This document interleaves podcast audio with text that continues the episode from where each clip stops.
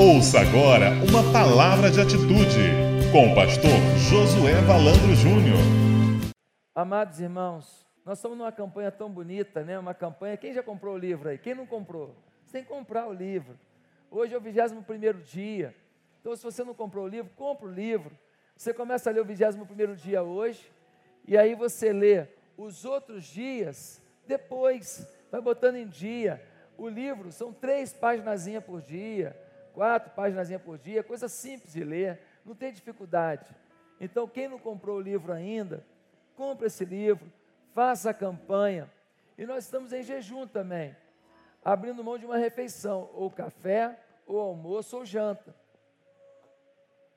E eu quero pedir a você que não esqueça de jejuar para que Deus faça grandes coisas. Temos tanta coisa esse ano. Dia 29 agora vai ter um encontro de empresários, 9 horas da manhã, com almoço. As inscrições já podem ser feitas na Secretaria da Igreja, também na internet. Na internet também. Nós temos tanta coisa acontecendo. Eu queria pedir a você que você estivesse participativo na igreja. Baixa só um pouquinho meu retorno aqui do, do, do som, do teclado, queridos. Então, eu queria que você estivesse ativo nas programações da igreja até o fim do ano. Tem batismo agora sábado. Nós já temos assim mais 100 pessoas já confirmadas e tem mais 140 fichas que não foram devolvidas. Então assim, se você pegou a sua ficha, você vai batizar mesmo, você tem que entregar até quarta-feira. O ideal é você entregar hoje. Hoje. Não sair daqui sem entregar a sua ficha hoje. Que para quarta-feira já vai dar mais trabalho para a gente, é menos tempo para preparar tudo. Tá bom? Então, líderes de célula, entreguem as fichas das pessoas que vão batizar até hoje. Bem, queridos, a mensagem de hoje, ela fala sobre os presentes que a gente tem na vida. Tem muita gente, pode clarear um pouco para o pessoal. Tem muita gente que acha que não pode ajudar muita gente porque não tem dinheiro. Ah, se eu tivesse dinheiro, eu ajudaria tantas pessoas. Mas eu não tenho dinheiro. Tem muita gente que acha que só poderia ajudar se tivesse assim é, bens materiais. Mas hoje eu queria falar de algumas coisas que, se você ama a Deus e entregou sua vida a Jesus, você recebeu. E essas pessoas, essas coisas que você recebeu, podem abençoar muitas pessoas. São presentes que Deus te deu para você compartilhar. E eu queria que você estivesse muito atento. Mas antes de a gente entrar nesse assunto, é sempre bom lembrar duas coisas.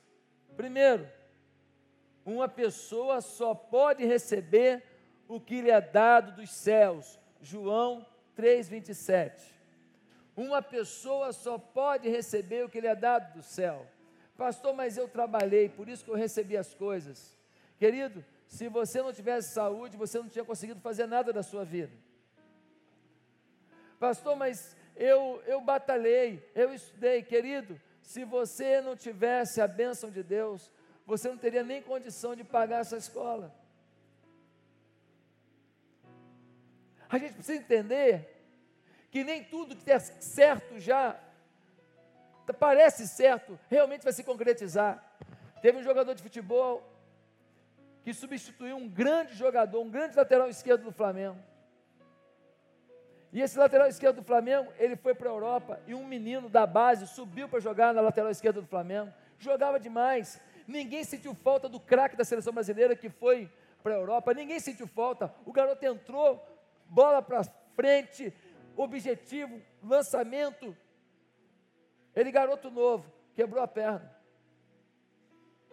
Quebrou a perna, um menino promissor, seria o futuro lateral da seleção brasileira. No dia que ele voltou, depois de muito tempo, não sei se um ano afastado do futebol por causa da perna quebrada, no dia que ele voltou, ele quebrou a perna novamente.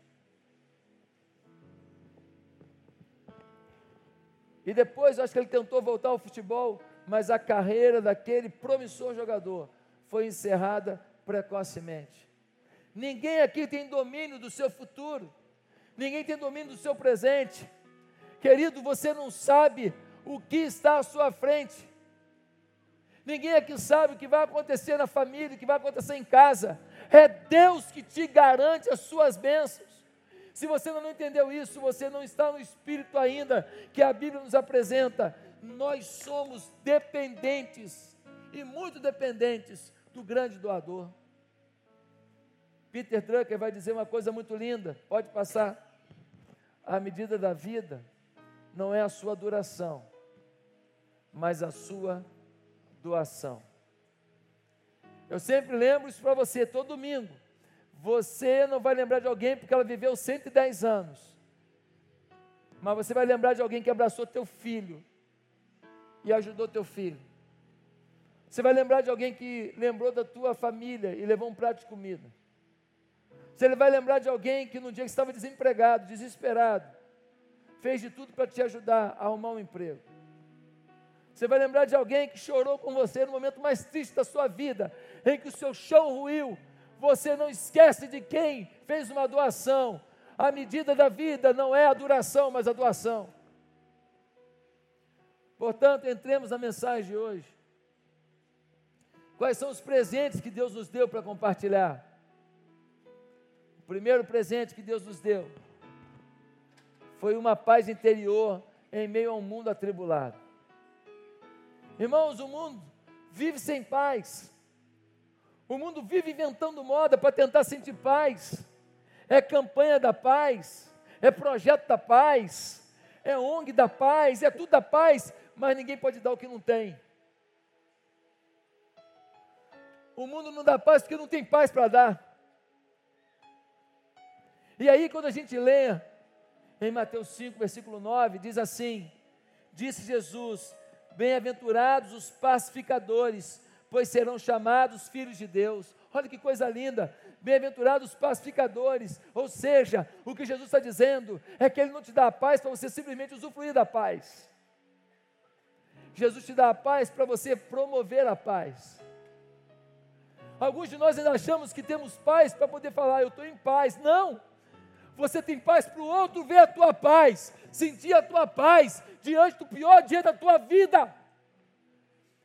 E então enxergar que existe algo em você, que é o príncipe da paz, Jesus Cristo, aquele que tem o controle e o domínio de todas as coisas, aquele que muda qualquer situação. E a tua fé fica aliançada nele. E então, você não apenas usufrui da paz, você promove a paz. Você tem paz para promover. Filipenses 4,6 diz: Não andeis ansiosos por coisa alguma, mas em tudo, pela oração e súplicas e ação de graças, apresentem seus pedidos a Deus. Deus nos garante a vitória. Deus nos garante a vitória. E por isso a gente tem paz, mesmo que o dia seja difícil, mesmo que o dia seja de dor, mesmo que o dia seja desesperador, mesmo que você tenha tido uma derrota, a sua derrota de hoje não é derrota para sempre. Muitos candidatos a vereador da nossa igreja, pessoas maravilhosas, não foram eleitos nessa, mas serão eleitos na próxima e para algo muito melhor, muito maior, ou a porta vai se abrir para algo que eles nunca imaginaram. Deus é Deus. Você perdeu uma empresa, você perdeu um emprego, você perdeu um salário, você não perdeu a paz de Jesus. Você tem que continuar em frente. Você tem a paz para ser um pacificador, um promotor da paz. Não deixe nada roubar a sua paz. Segundo lugar, você recebeu a liberdade espiritual no mundo aprisionado. Vivemos um mundo aprisionado. As pessoas estão aprisionadas à aparência, tem que aparentar para os outros, aprisionadas à estética, tem que ter uma estética para os outros, se você tiver gordinho demais, tiver magrinho demais, está doente, está gordo demais, hein? Tudo é motivo. A gente é aprisionado porque temos que representar um papel onde a gente vai. Alguns são aprisionados pelas drogas, outros pelo cigarro, outros pela bebida. Somos aprisionados pela maldade das pessoas pessoas que tentam o tempo inteiro promover o mal, às vezes uma pessoa da família tenta colocar você contra a família, somos aprisionados, mas olha aqui, a pior prisão é aquela em que você se sente mal, porque você fez alguma coisa, porque você errou, e você acha que não tem mais jeito, mas olha o que diz a Bíblia, foi para Gálatas 1,5,1 foi para a liberdade que Cristo nos libertou. foi para a liberdade. Quando Cristo nos libertou, foi para você se sentir livre. Pastor, mas eu errei no passado, eu falei isso no passado, eu fiz aquilo no passado. Você pode ter errado por tudo. Existe um Deus que, quando te perdoa, perdoa, limpa, lava. Não me importa se você foi travesti, não me importa se você foi ladrão, se você foi estuprador, se você foi ruim, se você foi mal, não me importa o que você foi, porque o que vai contar é o que você construiu com Deus. Ele te perdoa, ele aniquila a tua culpa. Você tem que receber isso. Ele te liberta. Ele é o Senhor Todo-Poderoso. Ele morreu na cruz e você não pode abrir mão de crer que você tem a identidade da cruz. Quando o acusador, o diabo, vem te acusar, ele vem falar assim: ah, você fez isso, hein? Você fez aquilo. Aí você vai e puxa a sua identidade. Ele fala assim: não estou vendo seu polegar. Fala, não tem polegar não. Ele vai falar, você não estou vendo a sua assinatura. Você vai falar, não, tô, não tem assinatura mesmo não. Ele vai falar, estou vendo um negócio vermelho. Eu falei, pois é, o que você está vendo é uma gota do sangue de Jesus que foi derramado na cruz. A minha identidade não é o que eu faço e o que eu sou, a minha identidade é o que o sangue de Jesus fez na minha vida. Um dia eu passei embaixo da cruz de Cristo e ele se sacrificando no Calvário, o sangue dele correu pela cruz e pingou na minha vida. Mas uma gota do sangue de Jesus, diz 1 João 7, nos purifica de todo pecado. Eu fui perdoado por Jesus, então o diabo vai acusar quem você quiser lá no inferno, porque eles não tomaram posse do perdão. Eu tomei posse do perdão, eu não sou perfeito. Meus irmãos, eu nunca me coloquei aqui como perfeito, eu nunca me coloquei aqui como acima de, de todos, como homem espiritual. Aqui tem carne, tem osso. Eu sou humano, mas eu creio num Deus que nos perdoa, que nos abençoa, que frutifica na nossa vida. Se você não crê nisso, você está perdendo a grande chance de viver liberto nesse mundo. Não deixe os seus erros do passado determinar o seu presente. Não deixe uma acusação de alguém que não te perdoa determinar o seu futuro. Você foi liberto por Jesus Cristo. Romanos 8, versículo 1. Portanto, agora já não há condenação para os que estão em Cristo Jesus. Quem está em Cristo não há condenação. Eu vou sair daqui hoje para ser o melhor marido. Você vai sair daqui hoje para ser a melhor esposa. Você vai sair daqui hoje para ser o melhor filho. Você vai sair daqui hoje para ser o melhor pai. Você vai sair daqui hoje para ser a melhor mãe. Sabe por quê?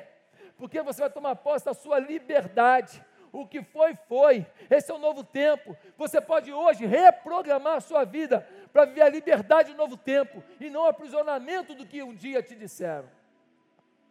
Terceiro lugar, você recebeu a comunhão em meio ao mundo de guerra. Eu nunca vi tanta confusão no mundo. É todo dia gente quebrando loja na cidade.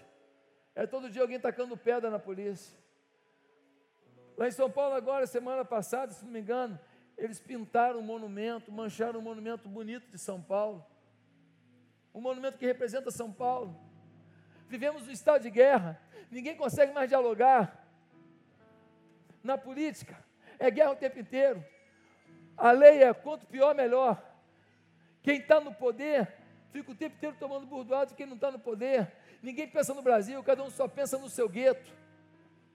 Infelizmente, vivemos um tempo de guerra, vivemos um ataque à igreja.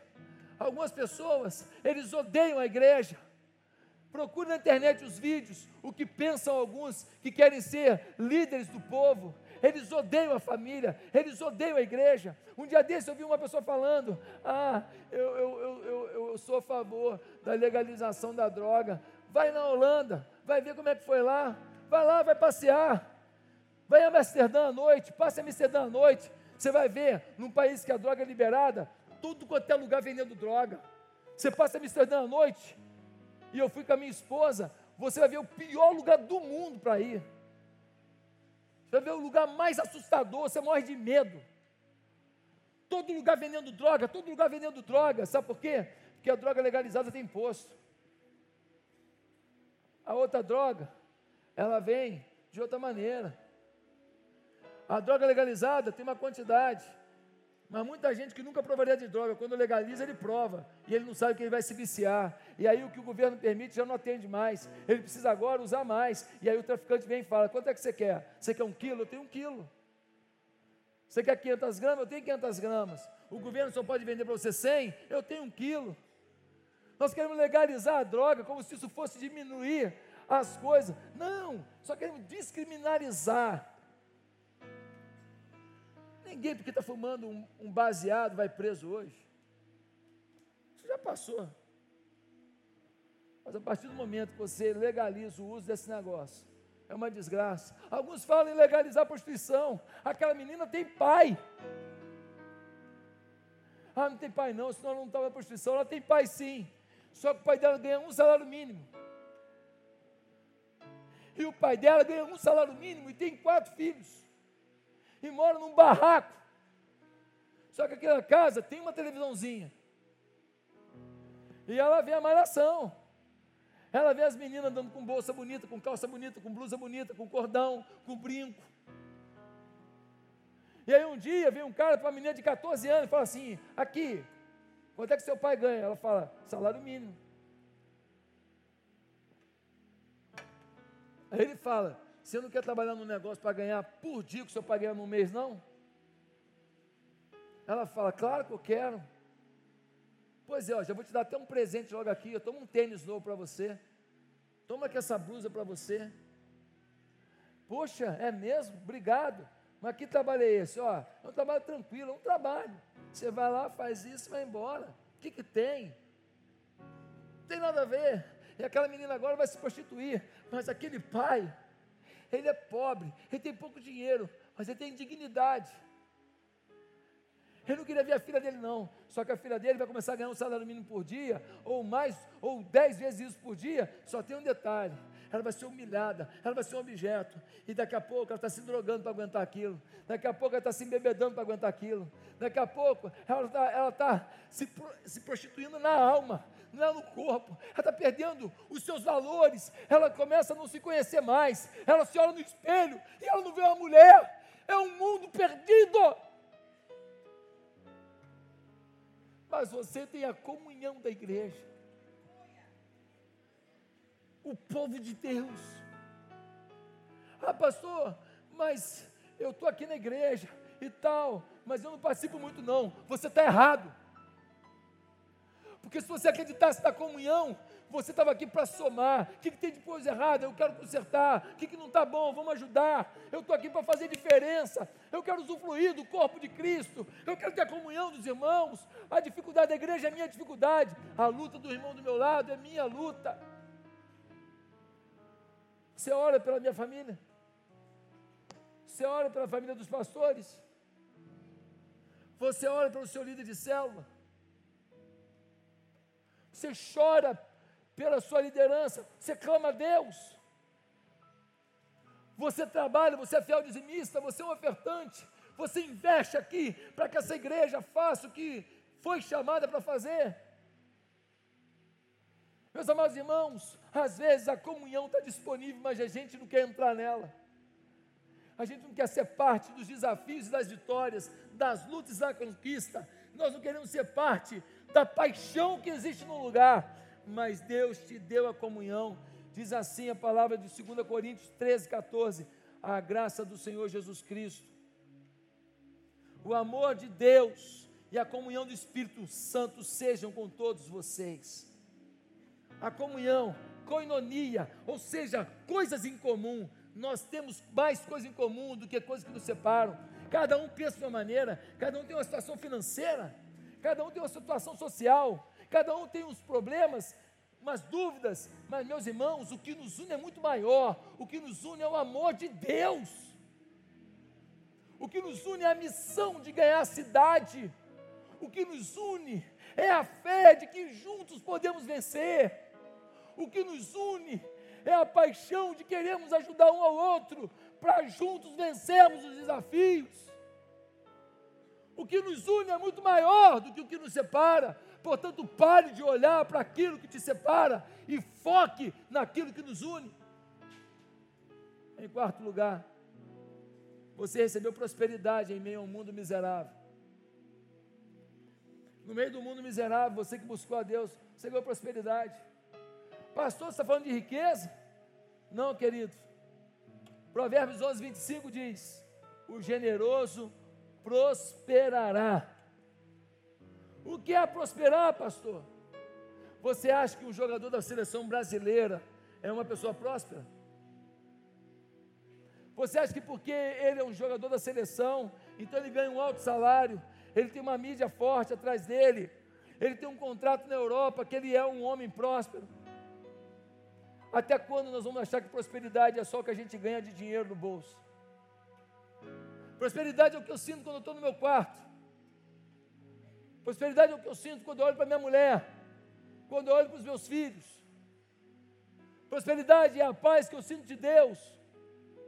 Prosperidade é o quanto a minha caminhada é digna, é honrada. Prosperidade é o quanto eu enfrento os desafios da vida, sabendo que o meu Deus é comigo. Prosperidade é muito mais do que aquilo que Deus coloca no seu bolso. E se colocar no bolso também não tem pecado nenhum nisso. Pode usufruir. Essa pretensa prosperidade financeira tem enganado a muitos. Mas o Salmo 1 diz que o justo, o justo, diz a Bíblia, é como a árvore plantada à beira de águas correntes, dá fruto no tempo certo, e suas folhas não murcham, e tudo que ele faz prospera. Quando eu sou um justo de Deus, quando eu busco a Deus, quando eu procuro abrir mão dos meus desejos para atender os desejos de Deus, quando eu abro mão das minhas demandas para viver as demandas de Deus, tudo que eu fizer prosperará. Não quer dizer que todo negócio que eu fizer eu vou ficar milionário, mas significa que nos meus negócios serei bem sucedido, na minha família serei bem sucedido, no meu coração serei bem sucedido. Ser bem sucedido não é tudo que eu quero, do jeito que eu quero, da hora que eu quero, mas é uma taxa de vitória uma taxa positiva em cada uma dessas áreas. Ah, meus amados irmãos, você tem prosperidade, você tem que passar prosperidade para os outros. Você tem que dar amor para os outros, convicções para os outros, valores para os outros, dinheiro para os outros, cesta básica para os outros, um abraço para os outros. Você é próspero, você tem algo a oferecer. Em quinto lugar, você recebeu recompensas. Diz assim a palavra Isaías 61, versículo 8: Porque eu, o Senhor, amo a justiça e odeio o roubo e toda maldade. Em minha fidelidade os recompensarei e com eles farei aliança eterna. Meus amados irmãos, o Senhor te recompensa. Ele tem presentes que Ele dá. Toma aí, ele falou: Paulo, toma aí, João, toma aí, Maria, toma aí, Patrícia, toma aí. Ele dá. Mas tem coisa que ele não dá de forma genérica. Tem coisa que é resposta ao seu desempenho para Deus. Ele recompensa.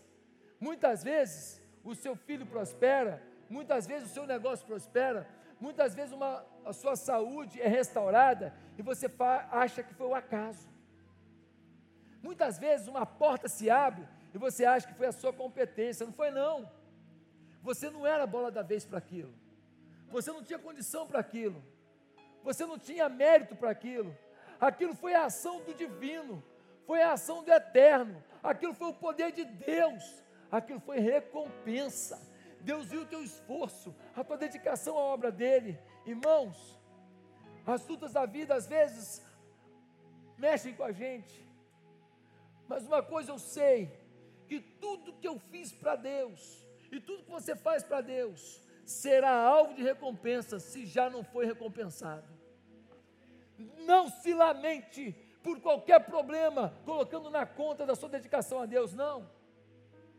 Deus é Deus recompensador. E Ele tem recompensas não só aqui, porque a maior recompensa está por vir. Por isso que Coríntios lá no capítulo 14, lá no capítulo 2, versículo 9, vai dizer: Nem olhos viram, nem ouvidos ouviram, nem chegou ao pensamento humano o que o Senhor reservou para aqueles que o temem. O Senhor reservou para a gente no céu coisa que você nunca vai imaginar, coisa que você nunca vai pensar. Hoje estava levando meu filho para fazer o vestibular e aquela paisagem bonita ali de São Conrado. E ele falou: Pai, que paisagem bonita. Falei: Bonita mesmo, filho. Mas a Bíblia diz que nem olhos viram, nem ouvidos ouviram, nem chegou o pensamento humano que o Senhor reservou. Ele falou: Poxa, isso é de arrepiar. É de arrepiar mesmo. É de arrepiar. Deus tem um plano maior do que tudo. Ele é recompensador. Mas Deus te deu bênçãos e Deus te deu alívio. Quando a gente lê em Mateus 11, 28, diz assim: Venham a mim, todos os que estão cansados e sobrecarregados, e eu darei descanso a vocês. Vinde a mim, todos que estão cansados e sobrecarregados, e eu darei descanso a vocês. Meus amados irmãos, quem aqui está cansado? Quem aqui está com alguma luta na vida assim que está pesado? Quem aqui está enfrentando um desafio que você fala, ah, eu acho que esse é maior que eu. Eu acho que esse não dá. Eu quero te falar uma coisa o Senhor Jesus prometeu alívio, serenidade durante a sua luta e garantiu a recompensa no final da sua luta. Alívio para a luta, vitória para a luta. Mas sabe qual é o problema? É que muitas vezes nós não agimos com o espírito de fé necessário. Ele diz: Vinde a mim, todos vós estáis cansados e oprimidos, e eu vos aliviarei, e derramarei sobre vocês bênçãos que vocês nunca imaginaram. Mas a gente não vai a Ele, a gente tenta resolver o problema do nosso jeito, a gente tenta resolver o problema da nossa maneira, pela nossa competência. Eu queria desafiar você a ir para Deus não mais pela perspectiva do talvez, mas ir a Deus pela perspectiva do já é. Nós tivemos uma conferência aqui essa semana. Toda vez que você tem um pregador pentecostal, vai ter alguma gordurinha para você eliminar. Vai ter, não tem jeito. Tem sempre uma gordura. Fala, isso aqui não precisa não. Mas o que fica desta, dessa conferência não é a gordura que a gente pega e tira e pronto. A igreja é madura e essa igreja tem pastor. O nome dele é Josué Valão de Oliveira Júnior. O pregador vai, pastor, e a liderança fica. Meus amados irmãos, o que fica dessa conferência, sabe o que é? É que nunca mais eu vou orar por cura do jeito que eu orava. Orar por cura é risco. É orar determinado cura emocional de um filho, de um marido, de uma esposa, de um pai, de uma mãe, cura física, cura da alma, cura espiritual. Eu nunca mais vou orar do mesmo jeito. Eu vou orar dentro da perspectiva de que, Senhor, estou no Senhor, por isso eu creio. Faz, Senhor. Muitas coisas não acontecem porque a gente já ora com a dúvida, já ora com a incredulidade. E foi isso que ficou de resumo dessa conferência. O poder da fé. Porque se nós dizemos que acreditamos em cura, dizemos que acreditamos em libertação, dizemos que acreditamos em resposta de oração, dizemos que acreditamos no poder da fé, então temos que vivenciar isso, irmãos. Não podemos separar algumas coisas da Bíblia que dizemos que acreditamos, mas não queremos tocar nelas, porque acham, achamos que elas são muito fortes para poderem ser vivenciadas. Não, nós podemos crer e orar dentro de uma determinação e dizer: Deus, eu sei que o Senhor tem todo o domínio, todo o poder, e eu estou orando na autoridade do teu poder. Faz a tua o teu milagre agora. Senhor, eu estou te pedindo, levanta essa pessoa que está moribunda, levanta agora, levanta. Você pode orar, porque o alívio de Deus E a vitória de Deus é promessa do Senhor. Quero terminar essa mensagem perguntando: quem é Deus para você? Você sabia que Deus tem vários nomes na Bíblia? Ele é chamado de Jeová chamar. O Senhor está presente. Ele está presente com você no teu problema, na tua luta. Ele é chamado de Jeová Shalom. O Senhor é a nossa paz. Ele é chamado de Jeová Raá. O Senhor é meu pastor. Ele é chamado de Jeová Jireh. O Senhor proverá. Ele é chamado de Jeová Nissi. O Senhor é a nossa bandeira. Ele é chamado de Jeová Tzekenu. O Senhor é a nossa justiça. Ele é chamado de Jeová Rafa. O Senhor da nossa cura. Ele é chamado de El Shaddai. Deus Todo-Poderoso. Que o Deus Todo-Poderoso tome e inflame a tua vida agora, para que você saia daqui determinado a pegar os presentes que Deus te deu: paz, liberdade, alívio, promessas, bênçãos, recompensas. Usufruir dessas coisas, viver na perspectiva delas e derramar delas sobre todos ao seu redor.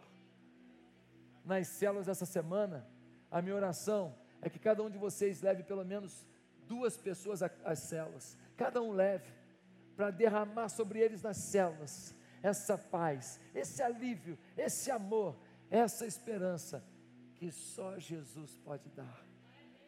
Queria que você curvasse a sua cabeça agora. E eu quero perguntar uma coisa. Quantas pessoas aqui, ouvindo essa palavra nessa noite, foram tocadas por Deus? Quantas pessoas aqui nessa noite foram tocados por Deus e você falou, pastor, eu queria viver essa vida de mais fé, de que minha vida vai melhorar e vai mudar e que o teu poder vai dominar minha vida. Às vezes eu olho aqui de cima e eu vejo casais que estavam brigando e eles estão agora orando juntos. Eu olho aqui de cima e eu vejo meninos que estavam fora da igreja, seus pais oraram e eles voltaram. Eu olho aqui de cima e eu vejo pessoas que estavam desempregadas e Deus abriu uma porta. Eu olho aqui de cima e vejo pessoas que estão vivendo a imoralidade, que é uma pressão maluca, uma potestade sobre a nossa juventude, e foram transformados. Deus está aqui agindo. E talvez você diga assim, pastor, eu quero ir sobre a, sobre a minha vida hoje. Eu quero ver essa vida numa nova dimensão. Quero esse poder de Deus na minha vida. Eu quero viver em Jesus Cristo a partir de hoje. Aonde você está, faça uma oração bem breve comigo. Diga assim: Santo Deus, eu hoje quero começar uma nova vida com Jesus. Quero te pedir perdão pelos meus pecados. Quero te pedir a tua paz sobre a minha vida. Senhor Jesus, eu quero teu alívio e eu quero, oh Deus, a tua bênção, e eu quero a tua resposta, e eu quero uma vida na tua presença, comunhão da igreja, comunhão dos irmãos. Eu quero um novo tempo na minha história. Enche a minha vida com o teu poder nessa noite, Jesus. Me dá certeza da minha salvação. Em nome de Jesus Cristo. Amém e amém.